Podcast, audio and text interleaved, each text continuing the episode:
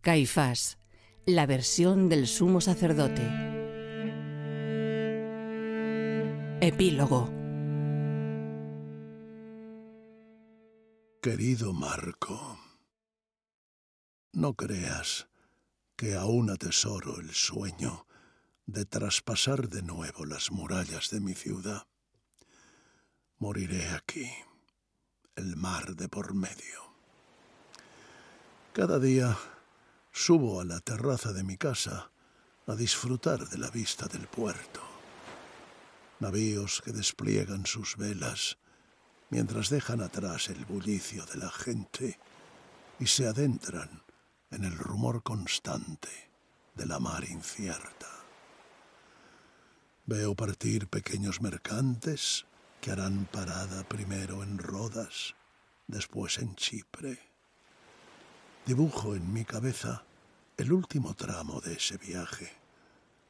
Creo divisar el faro de la Cesarea marítima, la muralla imponente sobre el espigón de piedra que ordenó cimentar el odiado Herodes.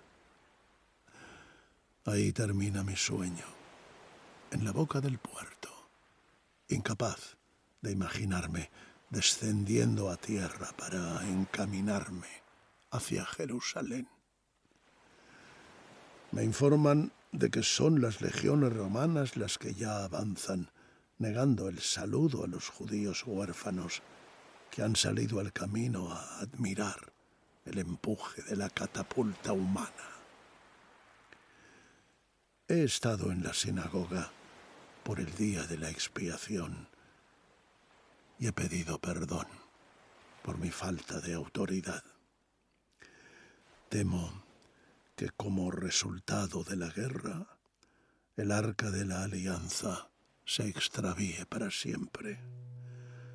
Solo unos pocos hombres, distinguidos con la dignidad suprema, hemos podido contemplarla en el lugar santísimo. Mi memoria guarda fiel recuerdo de la turbación que sentí cada una de las dieciocho veces que aparté el segundo de los velos, de mi conmoción al tener delante el cofre dorado que trajeron del Sinaí mis gloriosos antepasados, de la belleza de los dos querubines que cubren con sus alas el cobijo sagrado en el que son expiadas nuestras faltas. Vuelvo a respirar el aire denso de la estancia santísima, el olor del incienso que yo mismo he quemado. Me admira la pulcritud del suelo de mármol. Sobre mis pies descansa el peso de la historia. Soy el intermediario de Dios. Nadie podrá estar más cerca de Él, a salvo de jueces y de profetas. Solo yo estoy autorizado a proclamar las cuatro letras de su nombre impronunciable, mientras rocío su trono con la sangre del toro recién sacrificado. Confieso que vuelvo a sufrir al evocar aquellos días la soledad insoportable que me invadió cada vez que entré en el santo de los santos. Dentro siempre me atrapó la soledad. No percibí la comunión con Dios. No me inundó su calor. No encontré el modo de hablar con Él. Cada una de las dieciocho veces que posé mis manos sobre el arca, me descubrí como un hombre turbado, vacilante y solo. Una criatura minúscula, aplastada por el peso de la ley, sin más ayuda que su determinación y su experiencia. Pido perdón a Dios por mi falta de piedad. Pido perdón porque en mí pesó más el deber que la fe. No añoro el cinto de hilos de colores que tantos años adornó mi cintura, ni las piedras de ónice colocadas en mis hombros con los nombres de los hijos de Israel grabados en ellas. No añoro la púrpura, ni el turbante blanco sobre mi cabeza coronada, ni las campanillas de oro puro que remataban mi manto.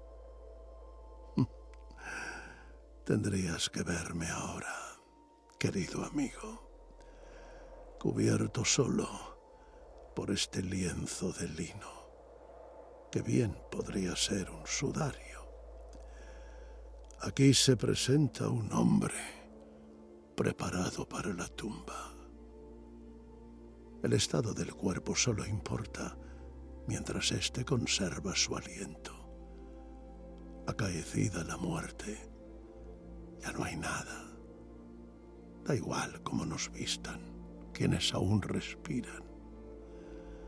Soy un hombre envuelto en su mortaja.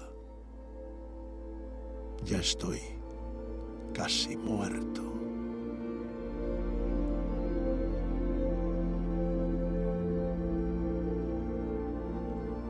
No celebré su crucifixión.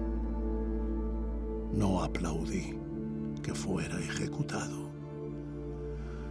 Pero entre salvar a un hombre y salvar a un pueblo, elijo salvar al pueblo.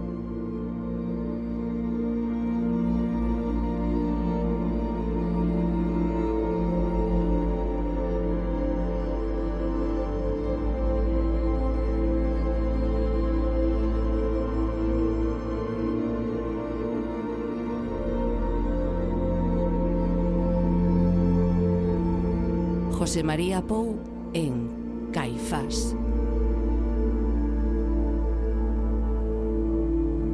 Con la colaboración de David Jenner. Dirección de actores Carlos Zumer. Producción María Jesús Moreno. Montaje de sonido Carlos Alsina.